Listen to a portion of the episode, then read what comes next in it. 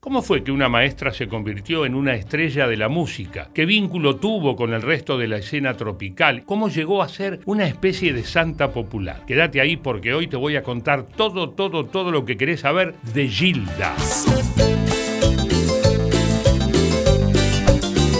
Miriam Alejandra Bianchi, según el documento, nació el 11 de octubre de 1961 en Villa Devoto, Buenos Aires. A los 16 empezó el profesorado de educación física, pero tuvo que dejarlo por la muerte de su padre, que la obligó a hacerse cargo de la economía familiar. Finalmente, pudo estudiar el profesorado de educación inicial y a eso se dedicó durante muchos años. Bueno, la escuela primaria la hice en un colegio de monjas hasta sexto grado, que después nos tuvimos que mudar al barrio de Lugano por el laburo de mi papá.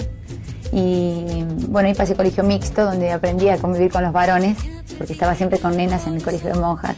Parte muy temerosa, una escuela demasiado rígida en su, en su estructura y con mucho miedo al diablo, al demonio y a todo eso. En 1981 Miriam se casó con Raúl Cagnin, con quien tuvo dos hijos. Diez años después, cuando ella empezó a tener intenciones de dedicarse a la música, la pareja se separó. La canción No me arrepiento de este amor, uno de sus mayores éxitos, estaría inspirada en esa ruptura. No me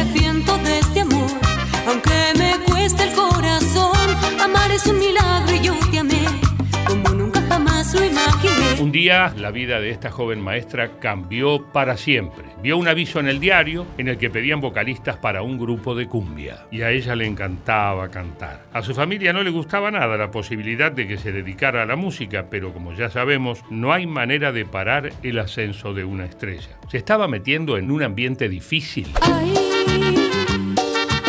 Corazón no llores más.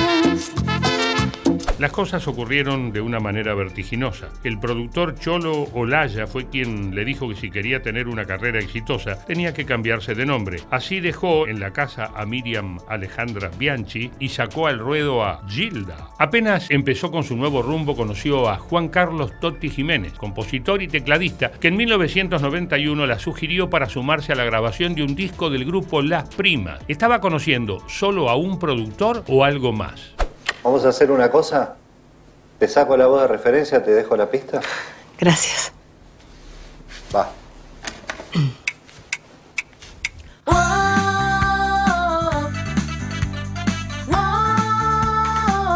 Gilda y Toti Jiménez iban a ser una pareja artística muy exitosa y muchas veces se dijo que habían tenido un romance. Él incluso se adjudicó ser su pareja pero luego lo desmintió. Lo cierto es que Gilda era un huracán imparable, no respondía a ninguno de los estereotipos del mundo tropical de la época. No era un varón como la mayoría de los artistas, pero tampoco era una mujer de cuerpo hegemónico. Era una persona en un punto común. Todo su potencial estaba en su estilo y en su carisma. ¿Podía triunfar con esas características? Bueno, Lalo querido, te saluda la Tota Santillán, espero que estés bien. Gilda, una genia, una gran artista para todos nosotros. Recuerdo los primeros pasos de ella cuando estaba haciendo yo la FM Tropical, cuando por ahí la conocí en Splendor Bailable de Moreno, en Super Tropi de José Paz, cuando tocaba con Nacho el Gavilán, cuando hacía la casona. Bueno, tantos lindos recuerdos de una artista que prometía muchísimo. Y si nos preguntan cuál era el legado, el legado de ella era ayudar a los más humildes. Por siempre, Gilda, en el corazón de la gente.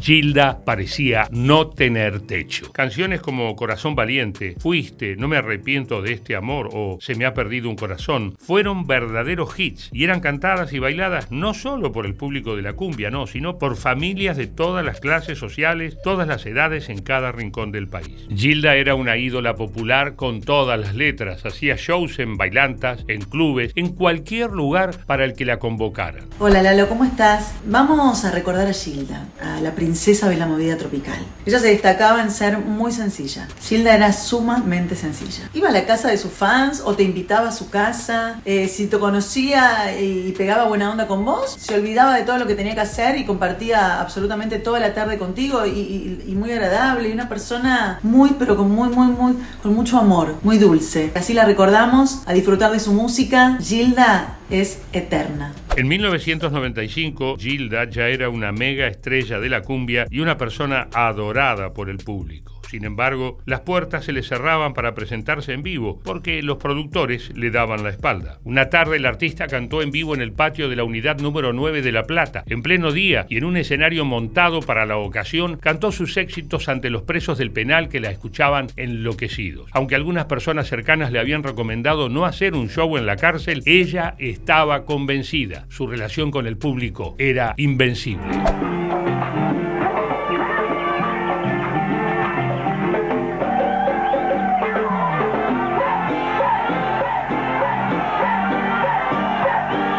Cuando llegó el año 1996, Gilda solo tenía seis años de carrera. Había pasado de ser una maestra con el sueño de cantar a una artista popular querida en todo el país. Tenía 34 años y su masividad le permitió hacer una gira por toda Argentina y llegar a Bolivia y Perú. Sin saberlo, en los estudios de un canal de televisión iba a dar su último concierto.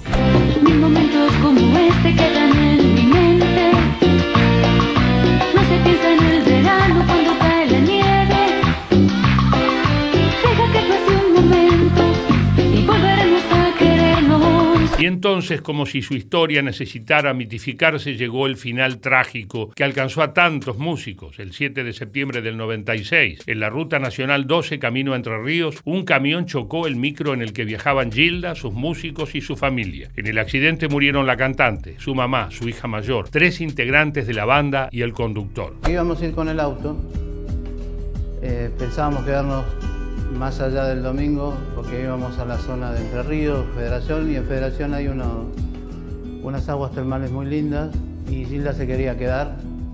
Entonces pensábamos ir con el auto y al último momento se agrega la mamá y los dos nenes, entonces ya no, para viajar cómodo, digo, vamos todos en el micro y siempre pongo a pensar qué hubiera pasado si no hubiéramos ido en el, a- eh, si hubiéramos ido en el auto y no en el micro, pero bueno, eso es solamente una suposición. La muerte de Gilda fue un golpe gigante para la movida tropical y en particular para su público. Muy rápidamente se armó un santuario en el lugar del accidente que terminó con su vida y sus fans se convirtieron en fieles. El lugar se volvió un destino de peregrinación. Se empezó a decir que Gilda, como una virgen o una santa, conseguía que ocurrieran milagros.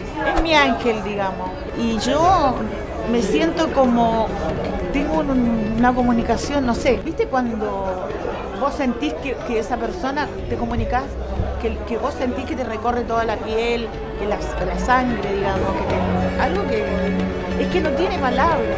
Conozco varios casos de sanación, eh, gente que estaba pasando un momento malo y la ayudó mucho. Incluso donde descansa ella, que hay una cajita para dejar cartas, pedidos, hay mucha gente que le deja agradecimientos, no solo pedidos, agradecimientos por las cosas que le cumplió. Los restos de Gilda están en el cementerio de la Chacarita en Buenos Aires, pero sus fieles la veneran en todo el país. Sus canciones han traspasado todos los géneros y fueron adaptadas por artistas como Ataque 77, Leo García, Los Charros, muchos más y por supuesto Natalia Oreiro, quien además la interpretó en la película Gilda, No me arrepiento de este amor. Quisiera no decir adiós, pero debo marcharme. No llores, por favor, no llores, porque vas a matarme. No pienses que voy a dejarte, no es mi despedida, una pausa en nuestra vida, un silencio entre tú y yo.